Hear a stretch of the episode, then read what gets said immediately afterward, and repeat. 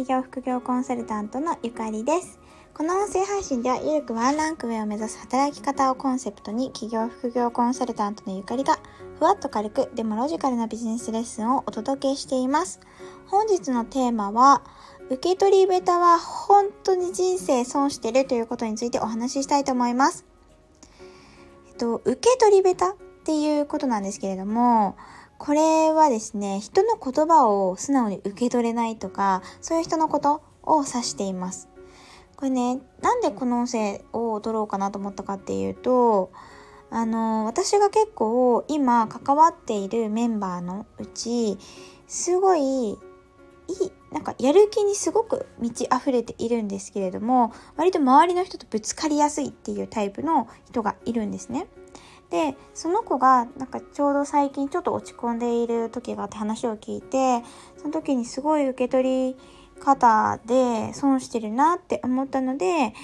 なんかこういうせっかくいいもの持ってるのに損してほしくないなと思ってちょっとこの音声を発信しようかなと思いました。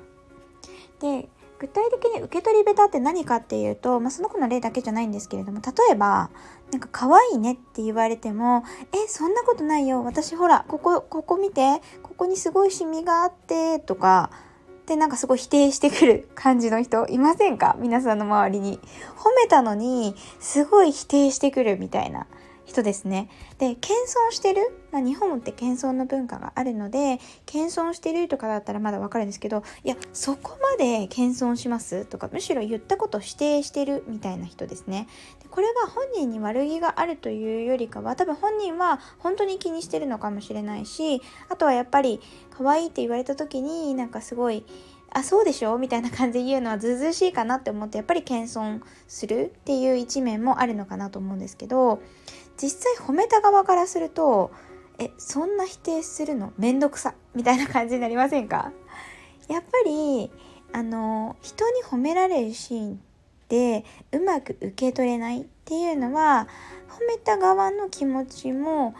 悪くしてしまうので褒められる機会がどんどん減っちゃうと思うんですよね。なのでまあ、褒められて悪い気がする人ってそんなにいないと思うんですよ。やっぱり少しは嬉しいなって感じると思うんですね。なので、なんかそういう受け取り下手な方っていうのは褒められる機会が減ってしまってもったいないなっていうふうに思いましたね。で、逆もしかりっていう感じで、例えば仕事だったりで上司や周りの人に注意をされたり、まあ、または叱られるとか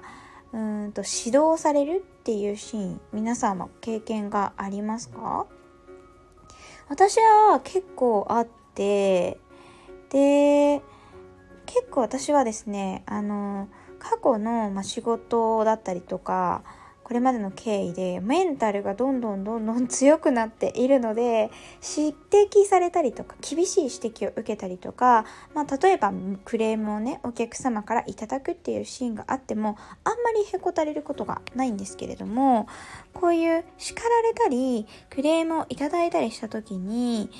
受け取り方がすごく下手だなって思う人がいるんですよね。それがどういう方かっていうと注意されたことと自分を否定されたことを一緒くたに考えている人はすごい損してるなって思います。例えばなんですけど、えっ、ー、と、自分がこう良かれと思って、例えば仕事でね、仕事で新しいことにチャレンジしようと思いましたと。で、えっ、ー、と、ここをこういうふうにした方がいいんじゃないですかって提案した時に上司に否定されたとしますよね。否定というか、いや、それはやっても周りの人ついてこないからやめた方がいいんじゃないとか、それをやったらこういうことが起こると思うから違う案の方がいいと思うよって言われたとしますよね。で、これを、をあの、私そういうこと言われても何とも思わないというか何も感じないみたいな感じなんですけれどもあの人によってはそれを言われた時に自分を否定されたと思ってしまうんですよね。意見が意見を出すこと自体すごくあのいいことだし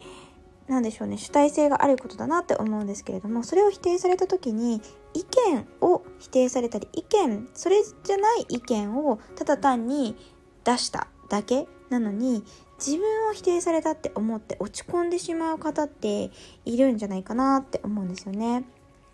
私昔は結構こういうタイプだったんです実は。特に学生時代の時とかはなんか自分の意見が否定されるのが嫌だったので意見を言わなかったんですよそもそも。言って否定されるのが嫌だから言わないみたいな。でなんで否定されるのが嫌かっていうとやっぱ自分を否定されてるような気持ちになったりなんか恥ずかしいなっていう気持ちになったりあと意見が否定されるってことはやっぱり私は未熟なんだなみたいな自分の未熟さをみんなにこう見せるのが恥ずかしいなって思っていたんですよね。でもこういう考え方をしているとそもそも自分の意見言えなくなりますよねやっぱり。私もそうだったのでだから結構我慢するシーンも増えるしあとなんか相手に悪気がないので自分相手に悪気がないから本来落ち込まなくていいのになんか落ち込むシーンが増えるじゃないですか。必要以上に。自分で自分を落ち込ませてしまうというか自分を否定されたんだっていう感じで受け止めてしまうとなので人生の中でへこむシーンっていうのが多くなると思うんですよね相対的に見たら。だから結構損しちゃうなって思います。この受け取り方をどうするのかによって大きく人生は変わっていくなって思ったので今日はちょっとそのことについてシェアをしてみました。それではちょっと本日はこの辺で終わりにしたいと思います。なんか自分は受け取り下手だなとか受け取り上手だなってなんか今の話を聞いて自分どっちだろうって思う方がいたらぜひコメント欄とかでシェアしていただけたら嬉しいです。本日もご視聴いただきありがとうございました。次回もぜひ聴いていただけたら嬉しいです。バイバーイ。